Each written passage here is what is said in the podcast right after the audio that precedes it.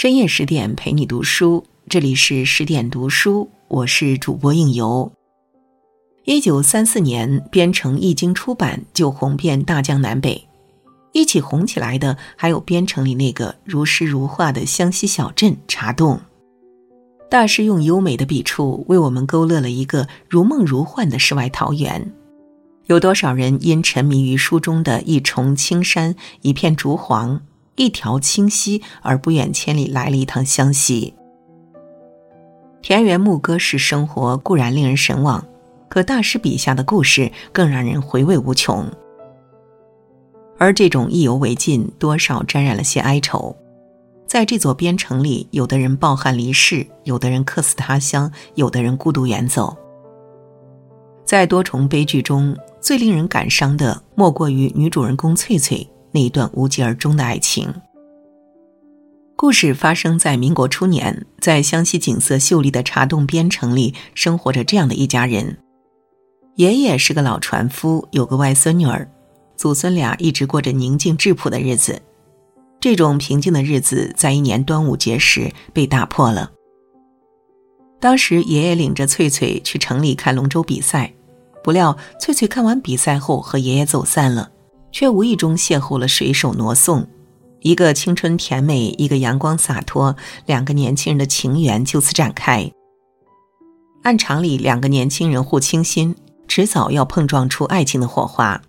只是在这段感情中，翠翠一直懵懵懂懂，畏首畏尾，而罗宋至始至终也没能揣透翠翠的心思。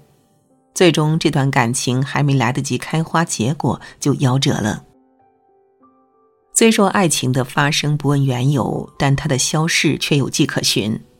细细品味书中故事，不难发现，这场无果的美丽邂逅多半是源于翠翠孤独敏感的性格，而这种性格跟原生家庭有极大的关系。翠翠的母亲是老船夫的独生女，十五年前喜欢上了一个茶洞军人，后来怀孕了。未婚先孕是件不光彩的事情。于是他俩想要私奔逃离，可为情逃走会毁了军人的名义，一边是军威，一边是情人，他无从选择，最终服毒自尽。而翠翠母亲念及腹中胎儿，等生下孩子后，到溪边喝了很多冷水，最终也随军人而去了。十五年来，翠翠没有父母的陪伴，没有同龄的小姐妹说悄悄话。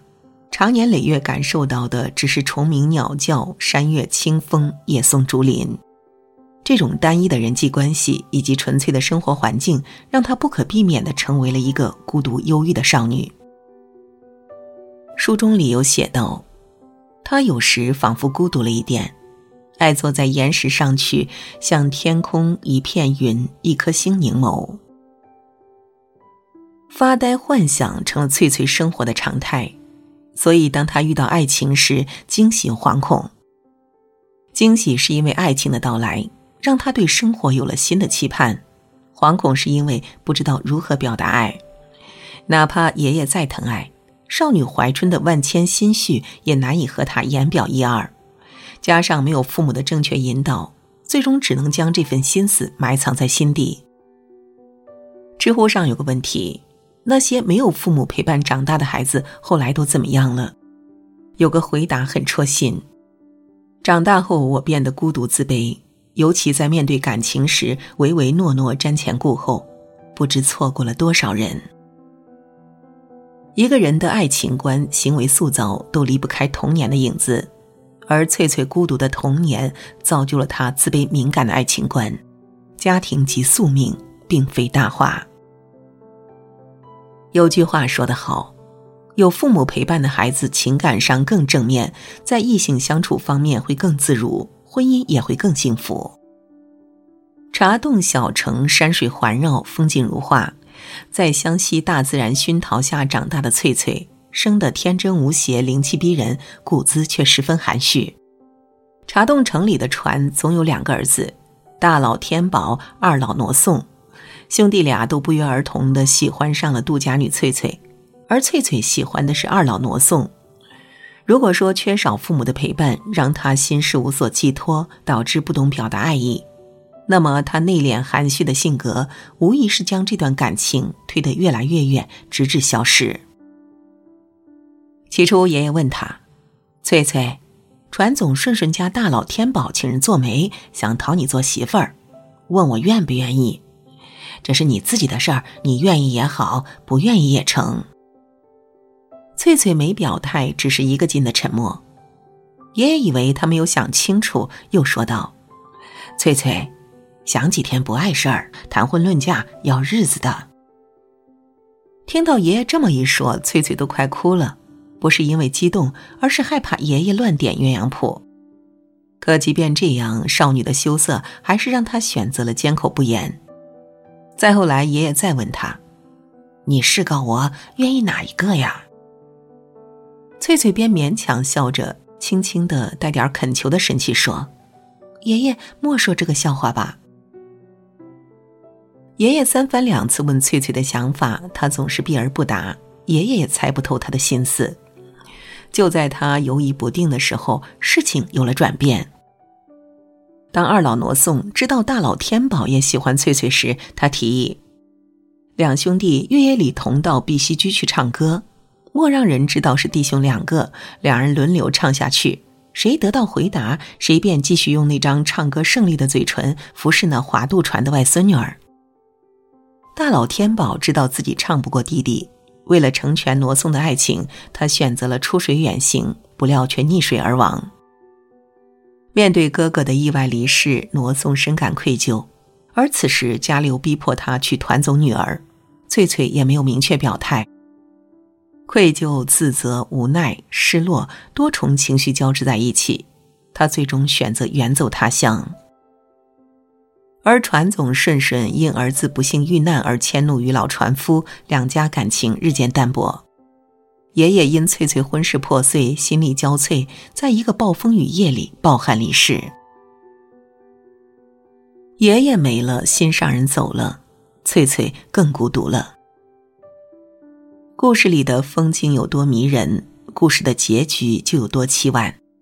黄执中在《奇葩说》中说。我们中国人说话都讲三分，剩下的七分用猜的，猜来猜去都用用真心猜真心，错过了好多心，这又是何苦？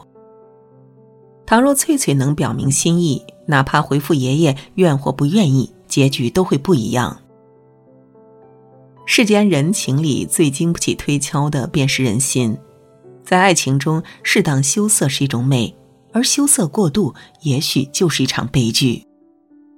说话拐弯抹角，做事遮遮掩掩，往往会生出误会，互相消耗。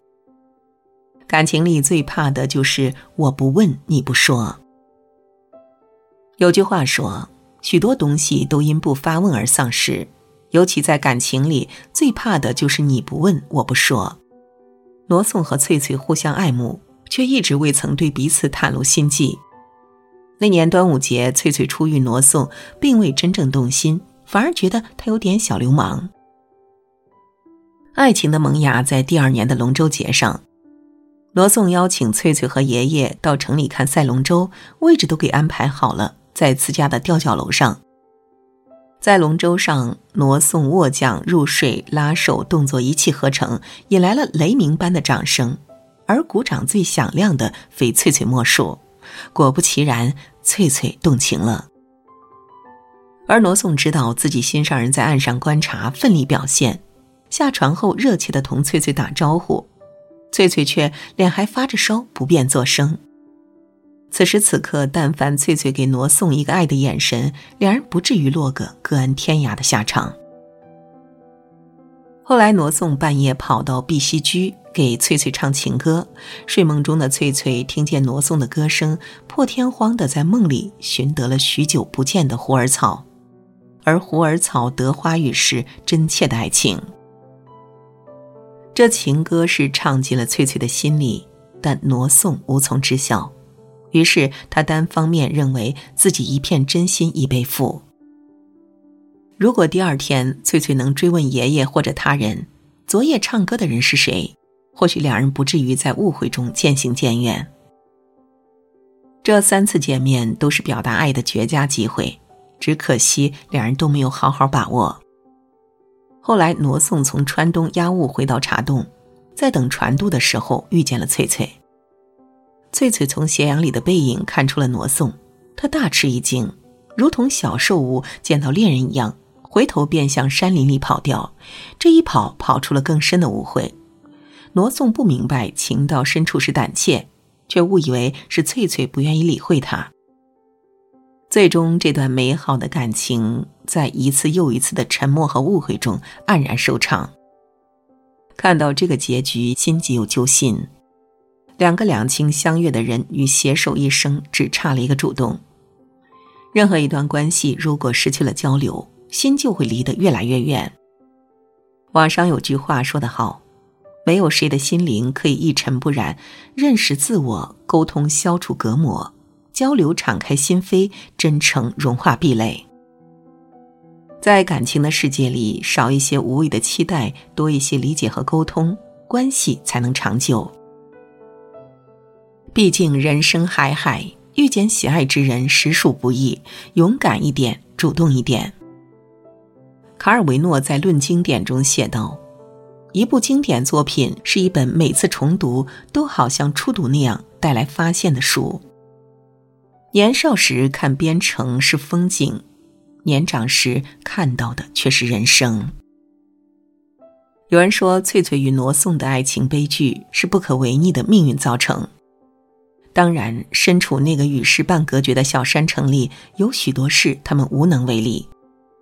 但任何一段关系的好坏，都是两个人互动的结果。倘若罗宋能再主动一些，翠翠能再勇敢一些。或许结局就不一样了。最后，希望你行过许多地方的桥，看过许多次数的云，喝过许多种类的酒后，在遇见爱情时，能勇敢一点。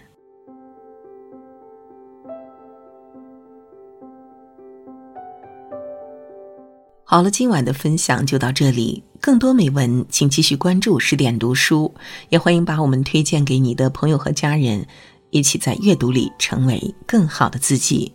我是应由让我们在下个夜晚再会了。